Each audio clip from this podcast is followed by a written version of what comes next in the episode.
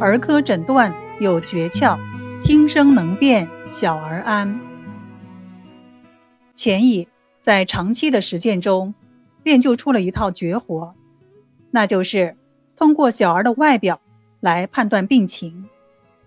比如，他能够通过观察五脏在脸上反射区的颜色，来判断五脏的状态。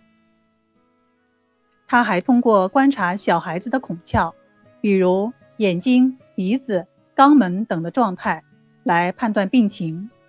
尤其是眼睛，那是钱乙特别重视的。还有听患儿的声音也是很重要的。比如有一次，钱乙偶然路过一个相识的老头家，听见有婴儿的啼哭声，钱乙表现出非常惊愕的样子，问道：“这是谁家的婴儿在哭呢？”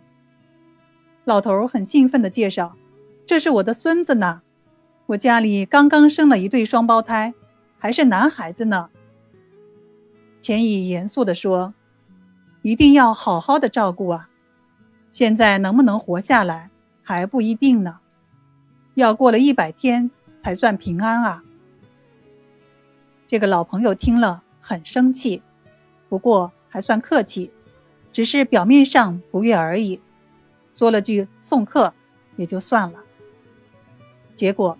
没到一个月，孩子就病了，找不到钱乙，最后很快都死了。这个故事说明，钱乙可以通过婴儿的声音来判断其健康情况。在当时儿科还不发达，在其他医生还完全不清楚患儿疾病状态的情况下，钱乙已经通过这些独特的诊断手法了解了病情。这弄得他总像个先知一样。其实这些都是中医诊断学的内容。感兴趣的朋友可以看看钱乙的书。